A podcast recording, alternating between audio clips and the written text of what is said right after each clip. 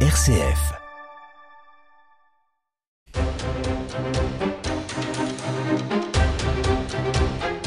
Bonsoir à tous, bienvenue dans votre émission Angevine d'opinion et de débat. Cette nuit, d'émeutes qui ont traumatisé la France depuis des années comme une vapeur d'essence.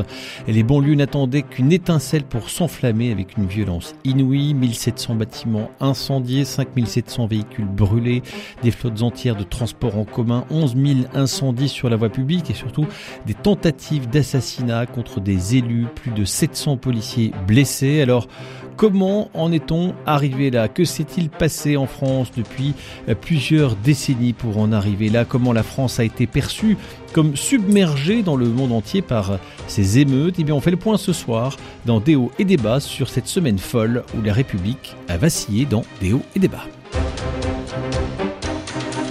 On prend de la hauteur et on débat dans Déo et débat avec Raphaël Delacroix. Et pour faire ce bilan, je suis accompagné ce soir d'Elsa Richard, conseillère municipale et régionale d'opposition. Bonsoir. Bonsoir. Europe Écologie, Les Verts, François de Montfort, consultant en développement urbain. Bonsoir. Bonsoir. Merci beaucoup euh, d'être avec nous. Et puis, dans un instant, nous rejoindra Adrien Denis, maire de euh, Noyant Village. Alors, si la mort du jeune Naël est certainement euh, et évidemment l'élément déclencheur de, de, ces émeutes, euh, ça n'explique pas seule cette insurrection dans les quartiers sensibles. J'aimerais bien qu'on essaye de, de s'attarder sur les causes et peut-être les causes profondes. On a commencé un peu à le à l'analyser. Euh, François de Montfort, à votre avis, pourquoi aujourd'hui, partout en France, en quelques nuits, euh, tout s'est embrasé D'où ça vient et si vous avez la bonne réponse, bah, vous, vous rendrez un grand service à la France, que beaucoup se posent la question. Je crois qu'il y a eu tellement de, débats et j'ai pu entendre à droite à gauche, des choses que j'ai pu lire, que ça serait vraiment euh, prétentieux de ma part de dire que je vais vous donner la cause euh, de ce qui se passe. Et pourtant, je vous ai invité pour ça, mon cher François. J'ai un petit peu réfléchi, merci quand même.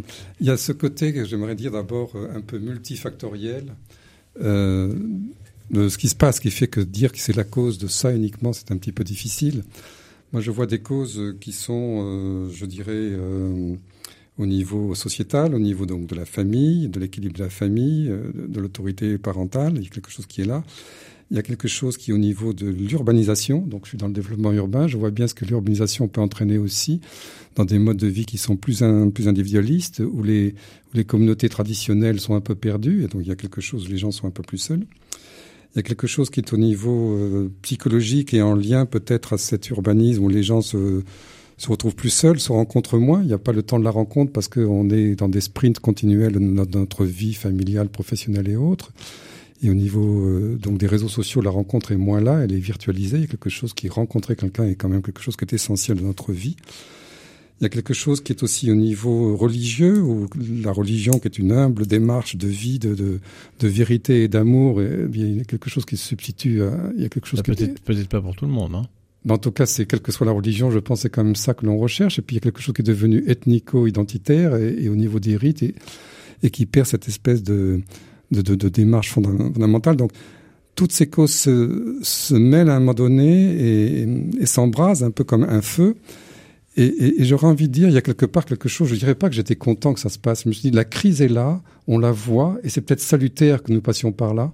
Donc, euh, mais on peut pas résoudre le problème en étant euh, monocouloir par rapport à une cause. Et, les approches sociaux, philo, psycho, euh, urbanistiques euh, et religieuses, et économiques aussi, donc euh, il y, y, a, un certain nombre de choses qui se, qui se conjuguent et que toute réponse programmatique, je vais remettre de l'argent, je vais faire ci, ça, ça, ne va pas aborder les choses à la racine. Et c'est ça qui me fait peur actuellement. Je voudrais pas aller, je pourrais aller plus loin dans, dans, dans chaque élément. On va mais, y venir, mais, on a mais, le temps. On a le temps. mais j'ai peur d'une réponse rapide à quelque chose qui est beaucoup plus profond et que le symptôme de quelque chose qui est beaucoup plus profond et qu'on peut réagir euh, d'une manière en disant ben, je vais remettre de l'argent, je vais faire ci, je vais faire ça. Et donc ça, ça me paraît très très dangereux. Voilà. Et c'est toujours la tentation effectivement du politique de, de réagir dans l'instant avec une mesure forte qui, qui marque l'opinion. Elsa Richard, euh, les causes, François de Montfort a raison, hein, on a on a évidemment bien compris que tout ça est multi, multifactoriel. Est-ce que vous vous rejoignez dans, dans son analyse? Bah, J'ai plutôt un certain nombre de questions. Alors oui, euh, on est d'accord hein, sur les causes multiples, enfin sur le fait qu'il y ait des multiples raisons. Et euh, il serait il serait un peu illusoire d'imaginer pouvoir isoler en fait en plus une cause d'une autre. Enfin, on a là sur un, des dynamiques systémiques. Et après, il y a ce parallèle de est-ce que sur, une, sur un phénomène aussi complexe, est-ce que, par exemple, je sais pas, sur un phénomène de physique nucléaire, est-ce qu'on nous demanderait euh, notre avis, quoi? Et là, je trouve qu'en fait, on ne convoque pas une discipline scientifique fondamentale qui est là depuis euh, des décennies, qui est euh, la sociologie. Enfin, vous le citez, vous citez la sociologie, la philosophie, etc. Mais après, on arrive sur des causes qui sont complètement rétrécies, quoi. Donc c'est le problème des réseaux sociaux, c'est le problème c'est le problème euh, de parentalité, c'est le problème de, je sais pas, une déliquescence euh, de la foi euh, en France, etc. Et là, je trouve qu'en fait, ça rétrécit complètement. Donc, il n'y a plus de cause sociétale. Euh, la dimension politique est annulée. allez-y, donnez-nous votre votre analyse à vous. Bah, en fait, moi, enfin, pour le coup, je, je, vais avoir aussi cette humilité de dire, je ne sais pas quelles sont je ne pourrais pas prétendre une, exhaustivité sur ces causes. en revanche, en revanche, on ne peut pas nier ni vous ni personne la crise, la crise sociale, euh, et on ne peut pas rétrécir, à mon sens, euh, la dynamique et les émeutes actuelles euh, sur des faits qui sont, euh, enfin, sur, euh, on peut pas annuler en fait le problème politique et social qui est révélé par ces émeutes, quoi. Et eh bien précisément, on est là, on est là pour en parler, pour essayer de, comprendre.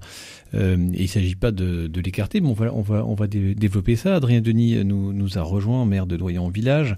Euh, euh, votre, alors on va approfondir hein, tout ça. J'ai beaucoup, beaucoup de questions euh, à vous poser, mais ça m'intéresse d'avoir euh, cette vue des, causes profondes. C'est difficile évidemment hein, comme question, mais on voit bien qu'un événement aussi grave, qui a autant secoué euh, la France, qui nous a tous sidérés, même on peut pas dire pour beaucoup de gens n'ont pas été surpris, euh, qu'est-ce qui fait que tout à coup euh, on en vienne à, à, ce type de situation, Adrien Denis? Bonsoir à vos auditeurs et, et, à, mes et à mes débatteurs. je, suis, je vous prie de bien vouloir excuser ce, ce retard. Vous ferez un mot proviseur. Bon. J'ai, je partage aussi ce que viennent de dire mes, mes deux débatteurs. Euh, les causes sont certainement multifactorielles. Il y a forcément, euh, enfin moi je pense en, premier lieu à un problème de euh, de culture, de, de, un problème de d'acculturation à, à, la société française. alors euh, telle qu'elle est aujourd'hui. On, peut rejeter le, modèle tel qu'il est aujourd'hui, mais plus profondément, il y a un rejet de la part d'un certain nombre d'habitants de ces quartiers euh, de notre culture et de ce qui est notre pays, et je dirais même plus quasiment de notre civilisation, euh, qu'ils soient d'origine étrangère, qu'ils soient français. Euh, voilà, ces jeunes, et avant eux leurs parents, parce que c'est pas nouveau, euh, j'entendais que j'ai vu dans les médias qu'il y a eu des crises il y a 40 ans. Moi, j'ai un, ami et collègue maire ici dans le Maine-et-Loire qui est policier à la retraite. Et en 82, il était précisément à Vénissieux et on lui donnait l'ordre déjà à l'époque, me disait-il, en 2015, en marge des, attentats où nous en avions discuté. On lui donnait déjà l'ordre à l'époque de ne pas intervenir dans ces quartiers, euh, il était en gros l'arme au pied. Quoi. On lui disait l'ordre de, ne pas intervenir parce qu'on avait peur des tensions que ça allait créer. Sauf qu'on a laissé euh, euh, se fomenter ces, révoltes et, euh, et, à force de pas intervenir pour remettre de l'ordre, eh bien voilà, ça explose. Alors il n'y a pas que la réponse, c'est pas que l'ordre. Ça doit être une réponse pour la sûreté de tous les habitants. Ça doit être une réponse pour l'intégrité de notre nation. Ça doit être une réponse pour l'image que l'on donne à nos compatriotes, mais aussi à l'étranger. Mais après, il faut euh, savoir euh, recréer, euh, recréer notre pays, y compris avec ses quartiers. Donc là, c'est difficile, mais moi, je pense qu'il y a des gens qui se sentent pas à l'aise dans la société française telle qu'elle est aujourd'hui. Alors, on va en trouver partout, mais puis il y a aussi sans doute des jeunes de révoltes qui sont euh, liées à l'origine de certaines personnes, parce qu'on est euh, aujourd'hui entre nous, entre gens civilisés, et puis euh, la, la, misère sociale, ça peut être une explication, mais l'éducation, c'est quoi des gens pas civilisés, pardon mais... On peut, on peut tous, on peut tous avoir de la révolte en nous. Bah, quelqu'un qui pille un magasin, c'est quelqu'un qui manque un peu de civilisation. Il a peut-être des, des bonnes il y a peut-être des raisons, des circonstances atténuantes. Quelqu'un qui a pas de bonnes mœurs, quelqu'un qui a pas de bonnes mœurs, c'est quelqu'un qui est pas civilisé. Euh, la civilité, c'est prenez le dictionnaire, la, description est, à l'intérieur. Donc, euh, on nous apprend à l'école, nos, parents nous apprennent, nous apprennent à être des gens euh, qui se contiennent, de qui se tiennent de façon civile, donc qui respectent autrui. Alors, moi, je vais continuer à approfondir tout ça. Vous avez évoqué la question de la culture. Euh, François Hollande dit écoutez, euh, c'est pas un problème d'immigration cette affaire, c'est un problème social. Euh, pour la majorité des Français, la, politique migratoire qui a été menée pendant plusieurs décennies dans, notre pays est une des explications et, les difficultés d'intégration de, de, de, cette scission culturelle d'une certaine façon. François de Montfort, est-ce que une des causes de, des émeutes est l'échec ou la, non-réussite de l'intégration euh, des, vagues d'immigration qu'on connaît depuis une quarantaine d'années euh, Je pense que je suis le plus vieux d'entre vous. Et moi, je me rappelle, lorsque j'étais jeune, j'allais à Port-Vendre accueillir les, personnes qui euh, quittaient donc le Maghreb pour se, réfugier en France. Donc j'étais jeune quand même, même si je suis un âge canonique, j'étais assez jeune, et ça m'a beaucoup marqué parce qu'on accueillait ces gens-là et qui euh, trouvaient donc un petit baraquement et puis qui après ça s'intégraient, devenaient parfois maires, donc ils sont devenus maire adjoint de Perpignan, voilà, donc. J'en connais un certain nombre, donc euh, il y avait une intégration. Et, la, France, moi j'aime bien ce mot de France, parce que la République, je sais pas ce que c'est, c'est la chose publique finalement, mais j'arrive pas à voir ce que c'est. Alors que la France, je m'en fais une idée un peu concrète. C'est pas pour faire le débat hein, sur, mais il y, avait, quelque chose où ils apprenaient le français, bon, et, on, on, était dans le melting pot, comme aux États-Unis. Le melting pot, vous vous rappelez tout cette expression qu'on apprenait jeune, et maintenant c'est plus le melting pot, donc l'endroit où le pot forme un tout cohérent c'est maintenant le salade pot. Donc voilà une étude sociologique qui est faite parce que salade pot, il y a, tous les ingrédients sont là, mais ils sont pas mélangés, voilà. Et si on va dans le territoire cajun, maintenant, il y a une revendication cajun, alors qu'avant, les gens, eh ben, il fallait qu'ils parlent anglais, il fallait qu'ils apprennent l'anglais, ils étaient fiers d'être américains. Donc, on voit bien que ce mouvement-là n'est pas spécifique à la France, qu'il y a quelque chose qui est donc euh, euh, où les gens n'intègrent pas une culture en, disant je vais apprendre le français, je vais m'intégrer. Comme moi je vais dans un pays, ben, je, travaille en Arabie Saoudite, j'essaie de m'intégrer un minimum. C'est pas commode parce que c'est pas mon pays d'origine, bien sûr. Et donc j'apprends la langue, je respecte, j'apprends quatre cinq mots, donc j'essaie de faire ce que je peux. Il y a quelque chose que dans la non-intégration euh, et, et, qui fait qu'au niveau de la langue, au niveau de, au niveau de la culture, il y a quelque chose qui est. Et pourquoi?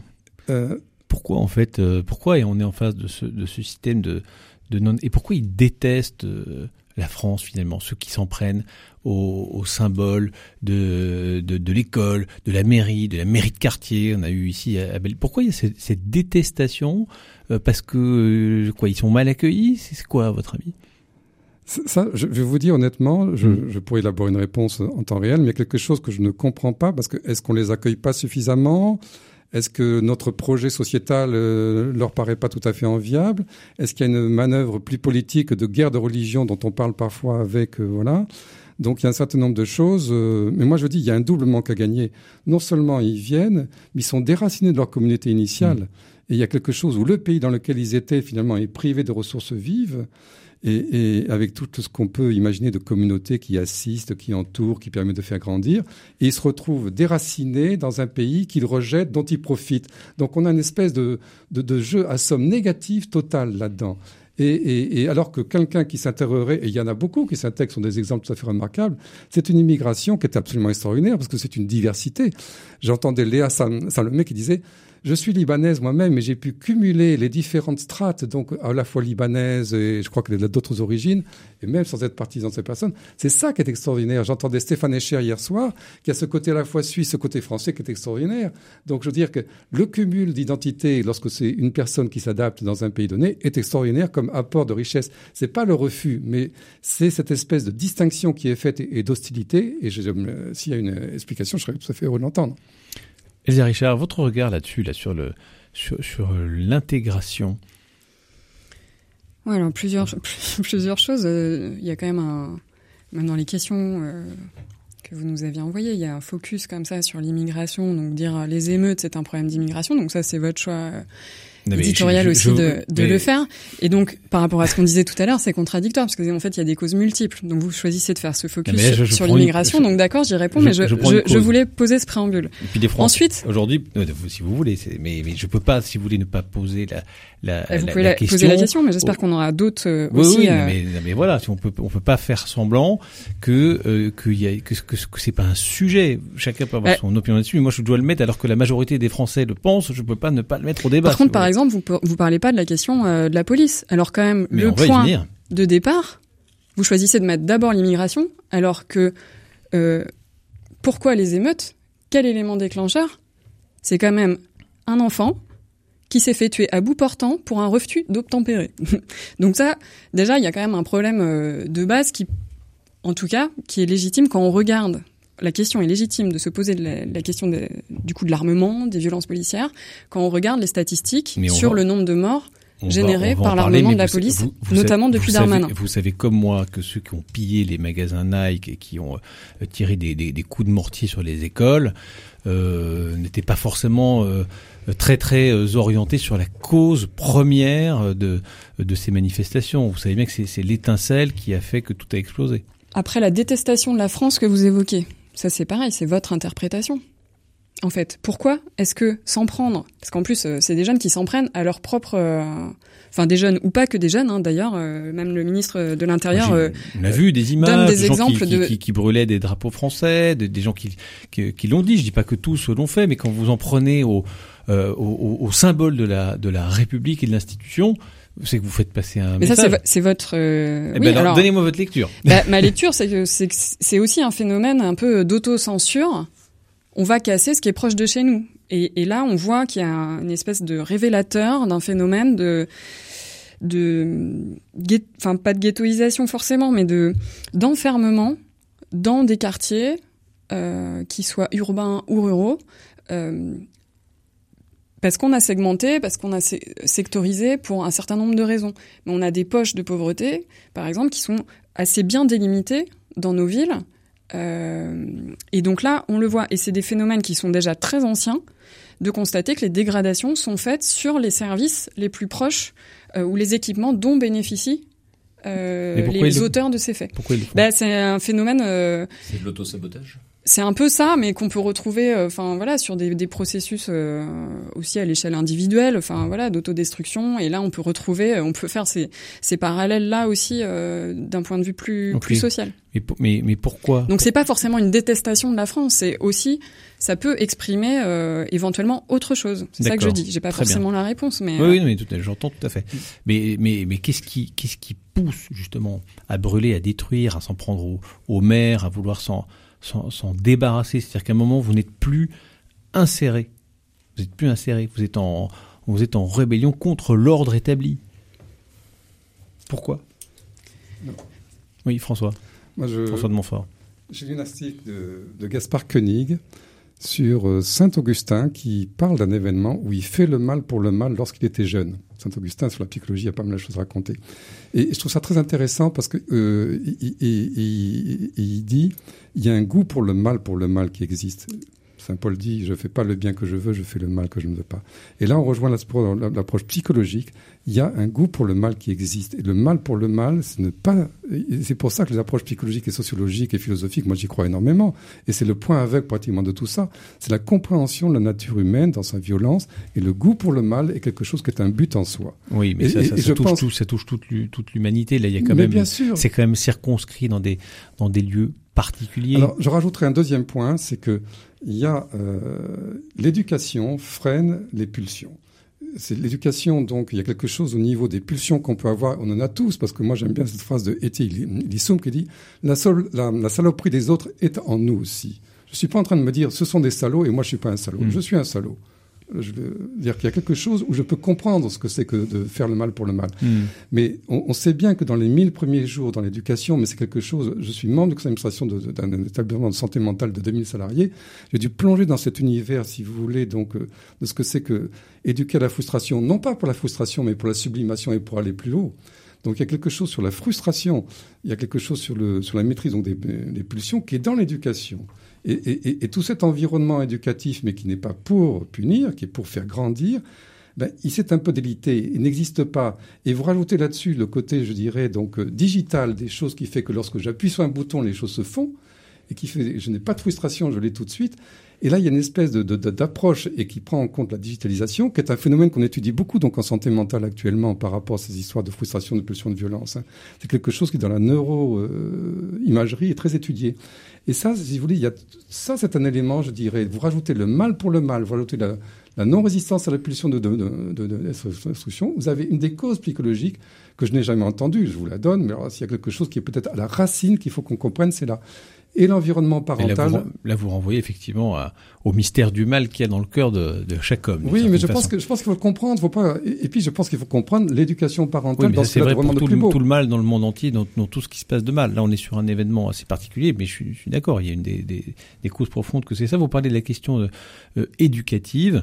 Alors vous, vous l'avez entendu comme moi, on a beaucoup euh, euh, évoqué, mais où sont les parents de, de, de, ces, de ces mineurs, puisque énormément de euh, beaucoup de, ces émeutiers étaient mineurs. Euh, il y, a, y, a, un manque d'autorité, il y a l'absence du père dans beaucoup de, de cas de familles monoparentales, où, où, très souvent c'est la mère qui est seule avec avec avec les enfants. et puis cette proposition d'Eric Ciotti de dire bah, il faut, faut taper au portefeuille des parents Qu'est-ce que vous en pensez, euh, Adrien Denis? On a l'impression que c'est un peu la double peine de certains parents qui sont déjà euh, euh, submergés, dépassés, effectivement, avec des familles monoparentales qui, qui travaillent et qui rentrent le soir, n'ont pas forcément le temps de s'occuper de leurs gamins qui sont partis je ne sais où dans les quartiers. C'est un peu double peine, non? Mais écoutez, il y, beaucoup de choses, il y aurait beaucoup de choses à dire sur ce qui vient d'être dit par mes, pardon par mes, deux débatteurs, mais euh, puisque vous me posez cette question, moi je vais vous raconter encore une fois une anecdote. Euh, il y a environ euh, une dizaine d'années, puisque ça fait maintenant 15 ans que je suis maire, j'assistais à une réunion sur mon territoire avec l'ensemble des maires du nord-est du, Maine-et-Loire sur l'organisation, voilà des gens du voyage. Alors il y avait le département qui conduit le plan et puis le sous-préfet de Saumur. Et puis euh, les maires étaient assez mécontents dans leur ensemble de voir la tournure des événements et ils dénonçaient les destructions ici et là des biens publics par cette communauté. Et puis le sous-préfet, j'étais le plus jeune de l'assemblée, j'avais pas eu un mot plus haut que les que mes collègues, mais le sous-préfet m'avait un peu m'avait un peu rabroué et puis euh, et puis euh, sans doute parce que j'étais le plus jeune et puis il, est pas, était pas content de voir que les mères résistaient un peu. Et euh, à la fin on avait bu un verre et il est venu vers moi et m'a dit ah monsieur le maire il dit vous aviez raison si vous saviez le nombre de milliards qu'on a mis dans les banlieues en pure perte il dit écoutez monsieur sous-préfet c'est très, bien on est tous les deux vous me dites ça mais tout à l'heure on est un peu fait euh, la contradiction devant tout le monde. Bon, voilà. Euh, Aujourd'hui, qui contribue à l'effort national euh, Les gens qui travaillent et les propriétaires. Bon, on est le pays euh, quasi champion du monde, si ce n'est champion du monde des prélèvements. Euh, moi, quand on trouve un impôt supplémentaire sur les, les, les vols long courriers ou sur les, les, mouvements de capitaux financiers, j'applaudis de demain, il n'y a aucun problème. Mais euh, il serait temps dans notre pays qu'on arrête de taxer les gens qui bossent et qu'on euh, fasse en sorte euh, que l'argent soit moins généreux pour tout le monde et de réapprendre le goût de l'effort, le goût, voilà, taper au portefeuille, bah oui, ça c'est quand même ahurissant. tenez, on a aujourd'hui un ministre dans notre département, je crois qu'il était, il avait fait une proposition de loi lorsqu'il était sénateur ça n'avait pas pu aboutir, euh, de d'enlever les allocations familiales aux familles dont les enfants sont retirés. Bah, c'est la moindre des choses. C'est le département qui prend en charge, c'est lui qui doit revenir l'argent. Là, c'est pareil. Si vous avez des enfants délinquants, non seulement ils doivent être condamnés, et si c'est leurs euh, responsables légaux, c'est-à-dire leurs parents qui doivent l'être, eh bien c'est à leurs parents de l'être, mais que les jeunes aient aussi une une sanction. Euh, vous savez bien que ce sont des parents qui sont déjà dans la pauvreté, qui sont déjà dans la difficulté. Vous allez les rendre encore plus pauvres. Est-ce que vous allez les rendre plus présents à leurs enfants? Mais est-ce que c'est, est-ce que c'est les aider euh, Alors il y a certains qui vont dire que de toute façon les aides qu'ils ont c'est pas assez. Donc pour certains ce sera jamais assez.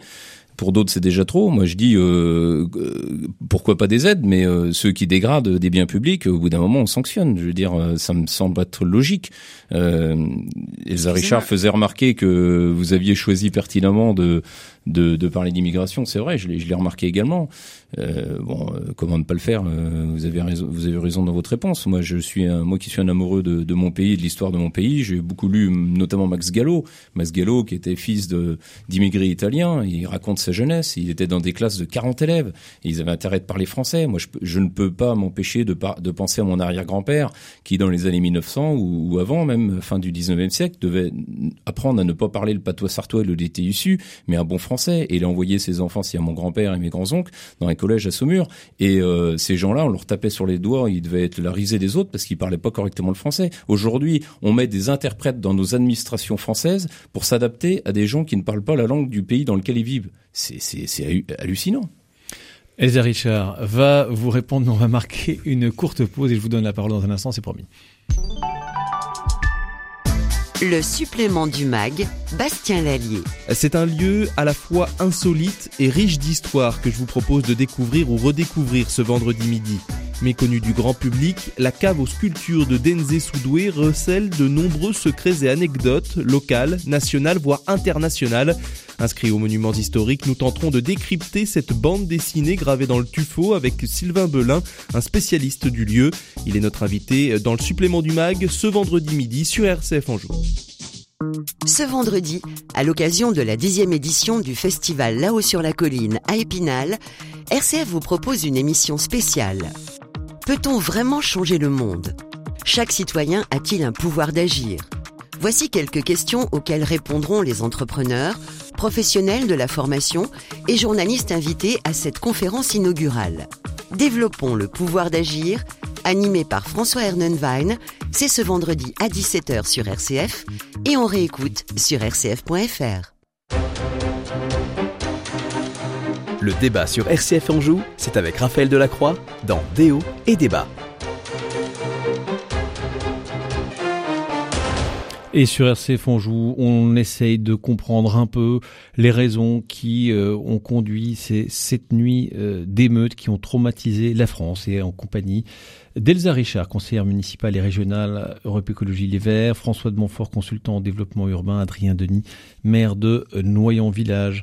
Euh, la plus grande commune euh, de France. Hein, non, pas tout à fait. La cinquième plus grande. La cinquième. Ah, j'étais pas loin quand même. En superficie, pas en nombre d'habitants. Euh, merci beaucoup hein, à tous les trois de, de, de, prendre le temps pour partager votre opinion sur, sur ACF Anjou. Euh, Elsa Richard, euh, je vous laisse la, la parole pour répondre à, à, à, Adrien Denis qui, qui, qui, dit bah voilà il faut faut, faut, faut mettre la main au, au portefeuille quand on a quand on a contribué à la dégradation de la France aussi d'une certaine façon. Ou au moins euh, des travaux d'intérêt généraux.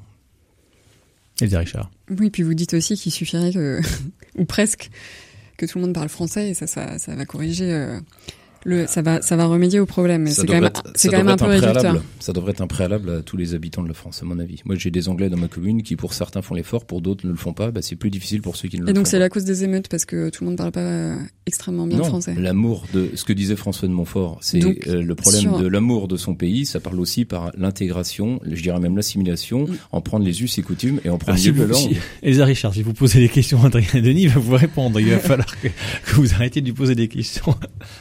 Après, sur les questions financières, enfin de.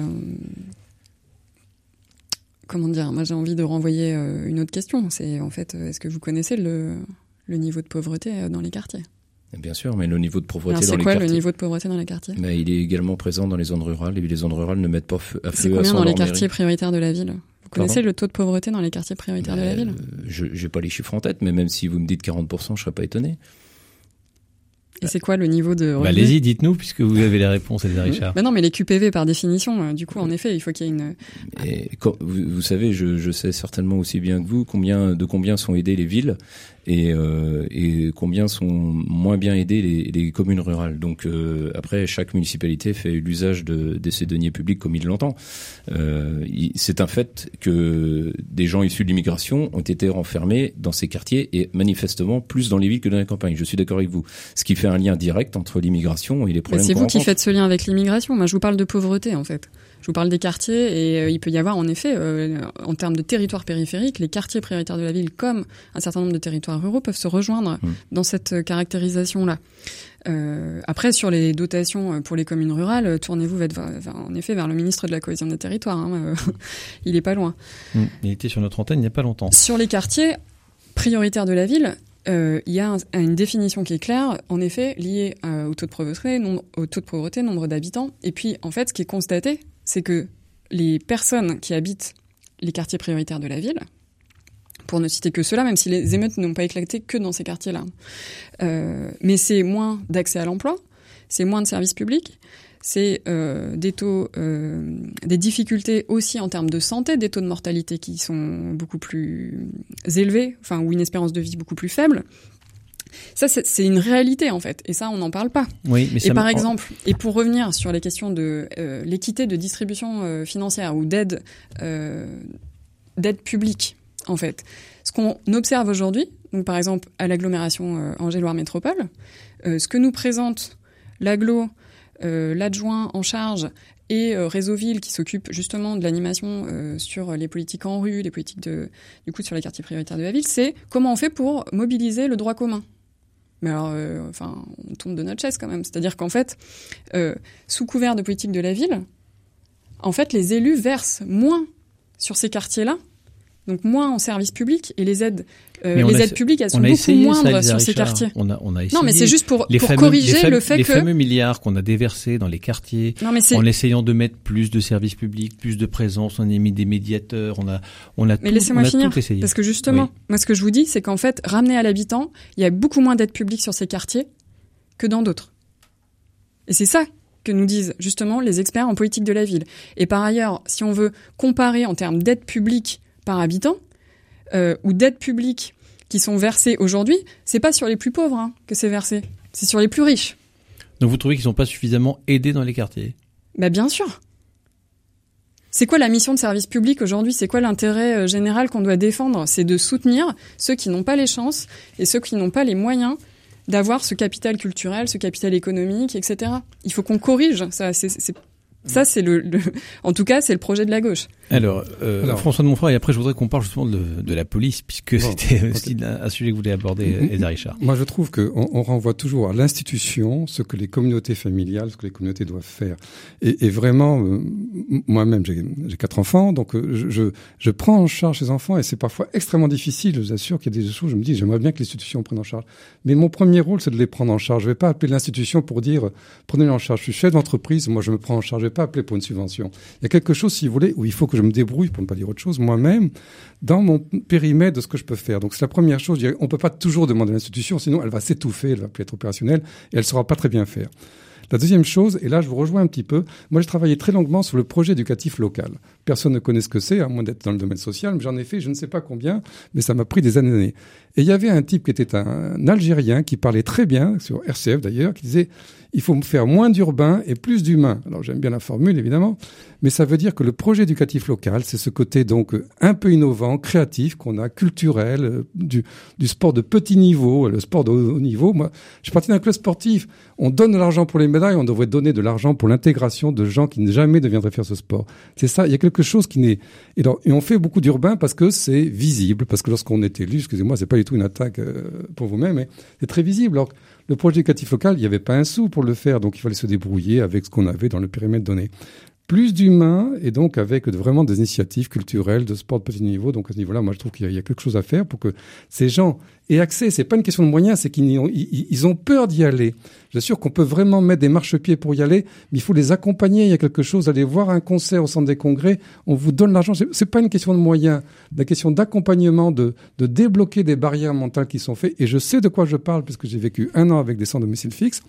Donc il y a quelque chose qui est au niveau de l'accompagnement, du compagnonnage pour le faire. Et ce côté humain et non pas mettre des millions pour refaire des quartiers, des services publics. Mais on a essayé avec des, des animateurs socioculturels, des, des, de, de, de mettre justement des plus plus d'humains, de euh, pour non, essayer. Les, moyens, les moyens sont en baisse depuis des décennies en fait. Et parce qu'on n'a peut-être pas eu les résultats. Les éducateurs de rue, enfin c'est coupé, c'est des coupes sèches quoi.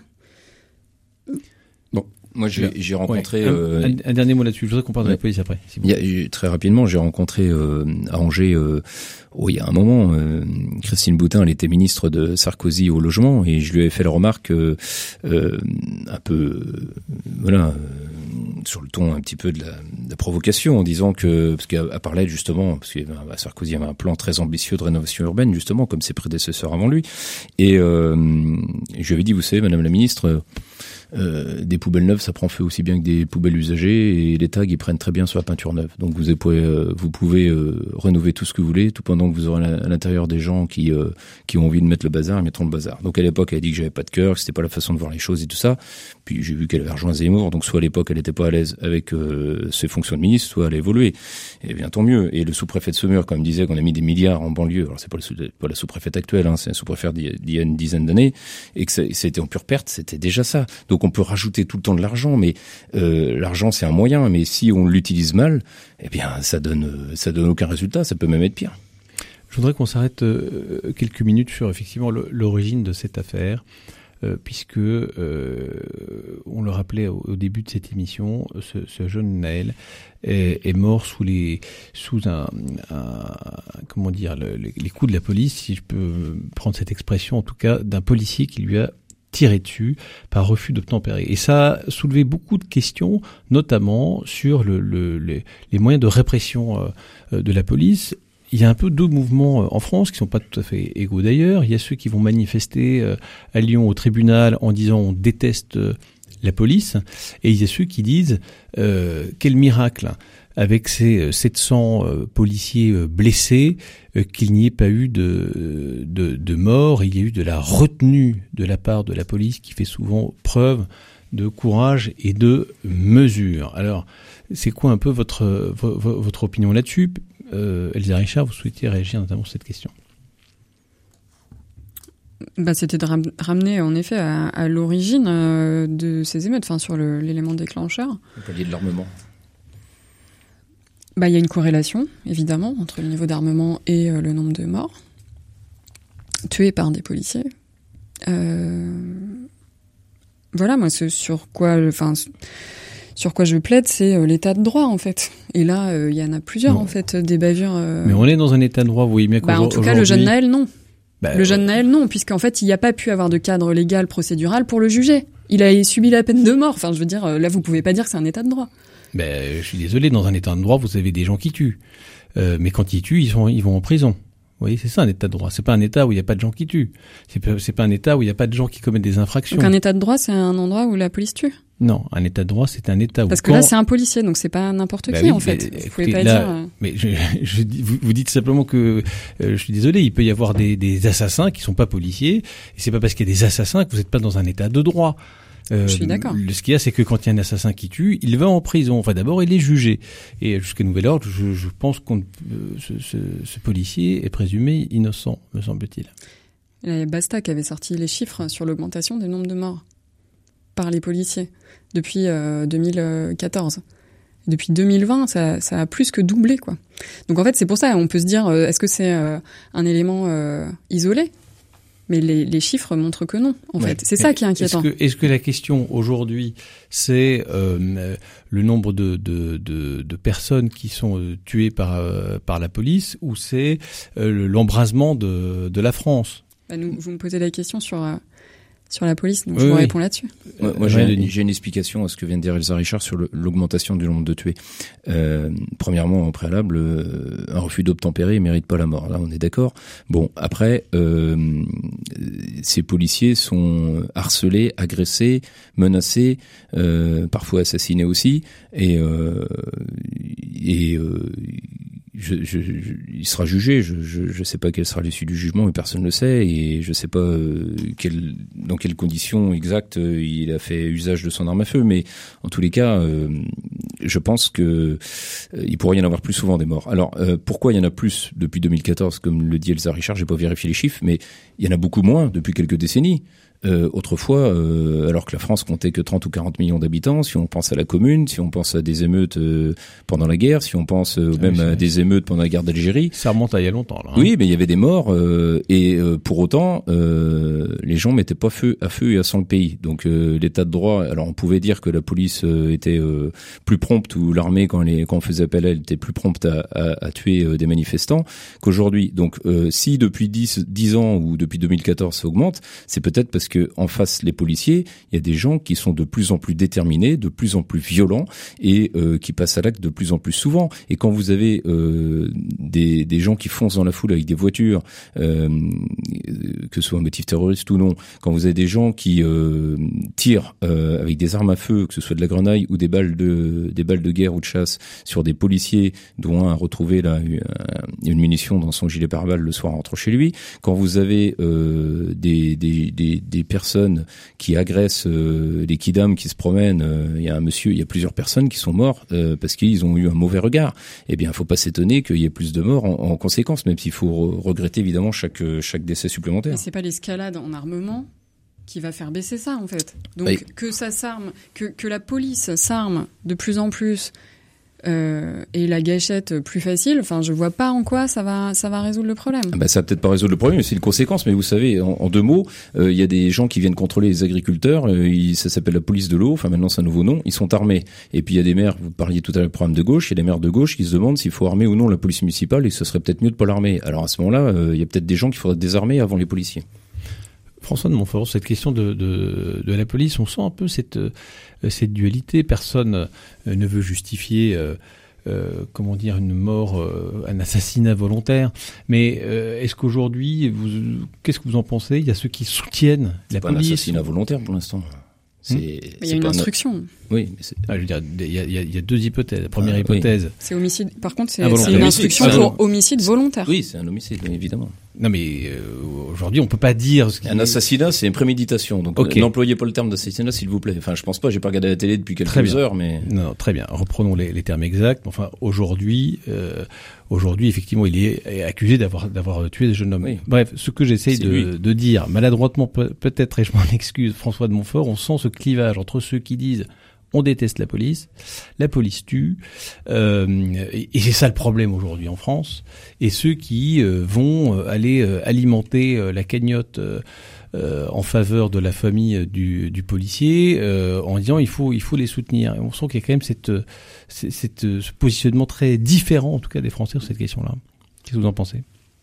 Ben, J'en pense que si jamais je je remonte un cran au-dessus, c'est le rapport à l'autorité qui est un petit peu questionné.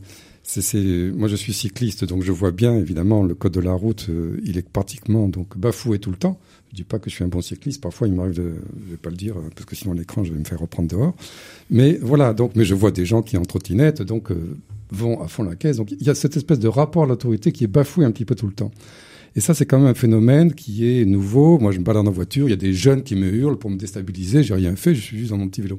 Il y a quelque chose, si vous voulez, ce rapport à l'ancien que je suis, le rapport à l'autorité qui est complètement donc euh, détruit, et pas uniquement là. Ça peut être en classe aussi.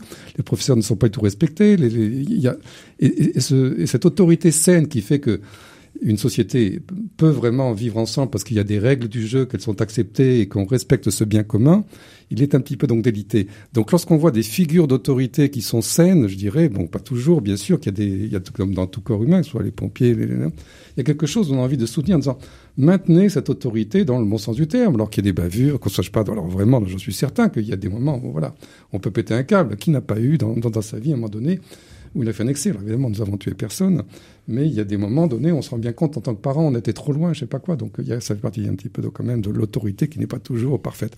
Mais je trouve que le rapport à l'autorité, il y a quelque chose qu'il faut remettre, mais pas dans le sens de, brimer, mais dans le sens, on a un bien commun, on a une France commune que nous aimons, et il faut qu'il y ait un certain ordre qui soit quand même là, que ce soit dans le code de la route, que ce soit à l'école. C'est pas uniquement des gens, parce que le, le, problème de la violence, on le voit toujours par rapport aux émeutes des banlieues. Il y avait l'évêque de l'Assemblée nationale, je le dis parce que ça m'a beaucoup frappé, il dit depuis 20 ans que je suis là, le débat, vous savez, Elsa, vous parliez d'un débat constructif, on s'écoute les uns les autres sans aucune violence pour construire une espèce de, de corps commun de connaissances, on s'enrichit les autres. Ça n'existe plus, il dit. On a une violence à l'état pur au niveau donc des gens qui sont des députés. Donc il y a cette espèce de violence générale, on a envie de dire, bon, ok, il y a un bien commun, il y a un pays que nous aimons, pas qu'une république avec ces termes abstraits, il y a un pays que nous aimons avec une culture, une histoire et un avenir. Il y a une autorité qu'il faut qu'il y ait. Et cette autorité, elle est bafouée un peu partout. C'est compliqué, hein, le, tout le monde en fait le constat, hein, cette crise de l'autorité. Euh, Euh, comment est-ce que vous la restaurez hein? C'est pas, c'est pas en faisant une loi. Hein. Mais c'est parce qu'il faut, parce qu'il faut qu'il y ait des élites. Lorsqu'on voit que le président d'un club sportif, il a été harcelé, il a été, on voit notre. Il y a un moment donné, si vous voulez. Il faut montrer l'exemple. Hein. Il y a un moment donné, alors je dis pas que l'exemple suffit. Il y a un moment donné où une espèce de cohérence entre ces valeurs, ce que l'on fait, ce que l'on dit qui doit être porté. Vous en tant que maire, vous en tant qu'élu, je vais pas donner de leçons, bien sûr, et moi-même, bien sûr, je me remets en cause. Il y a bien sûr des conneries que je fais. Donc il y a quelque chose au niveau de la cohérence de nos élites qui doit être là, et quelque chose qui, qui, qui, qui manque et qui peut rétablir l'autorité. Je voulais, je, oui, je voulais dire euh, très rapidement, euh, on a un débat entre nous, euh, civils et, et policiers, si je peux dire. Euh, mais je voulais euh, poser une question à Elsa Richard, puisque évidemment, on peut que déplorer le décès de, de, ce jeune. Et puis, et puis, mais par contre, moi, je, je, je, je, je ne déplore pas l'usage de la force que font les forces de l'ordre, puisqu'ils sont là justement pour rétablir euh, l'ordre dans notre pays, et, je trouve que, de ce côté-là, ils doivent être soutenus. Euh, Est-ce que vous faisiez allusion, euh, Raphaël, aux, personnes qui ont manifesté dans, le tribunal? Euh, Est-ce qu'elles se sentent à l'aise quand des personnes qui appartiennent à la NUP vont manifester dans les manifestations où on dit un bon policier est un policier mort? Elisa Richard, je, je crois qu'Adrien Denis vous a posé la question. oui, non, mais je vais pas. Enfin, c'est une question de provocation. Enfin, je, je vois pas ce que je vais répondre. Enfin, bien sûr qu'on condamne. Enfin, que je vais condamner toutes les violences. Euh, euh, tous les délits qui ont été commis et, en fait moi j'appelle à la désescalade enfin je oui il faut que il faut que la police euh, soit protégé, mais il faut aussi restaurer son, son leitmotiv initial, c'est-à-dire euh, ce sont des gardiens de la paix qui doivent être là pour nous protéger aussi.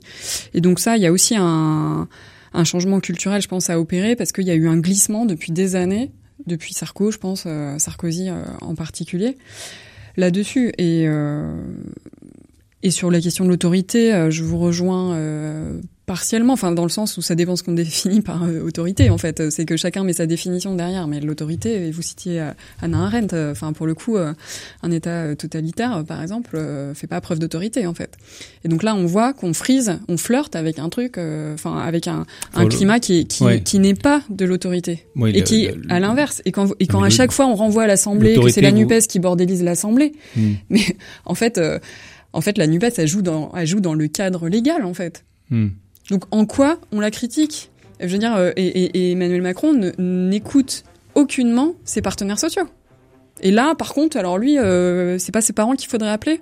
Enfin, en tout cas, euh, ou, Gérald Darmanin. Enfin, moi, j'aurais aussi envie d'appeler ses parents dans ces cas-là. Eh bien, écoutez, n'hésitez pas, on vous communiquera leur numéro de téléphone. Je veux bien, ouais. Merci. Je préfère, je préfère l'autorité de l'État représentée par ses policiers que l'autorité des quartiers qui risque, voilà. Allez, c'est dit. Adrien Denis, maire de Noyon-Village, François de Montfort, consultant en développement urbain, Elsa Richard, conseiller régional et municipal. Merci à tous les trois d'avoir partagé votre opinion sur ce difficile sujet des émeutes en France. Et c'était la dernière de Déo et Débat.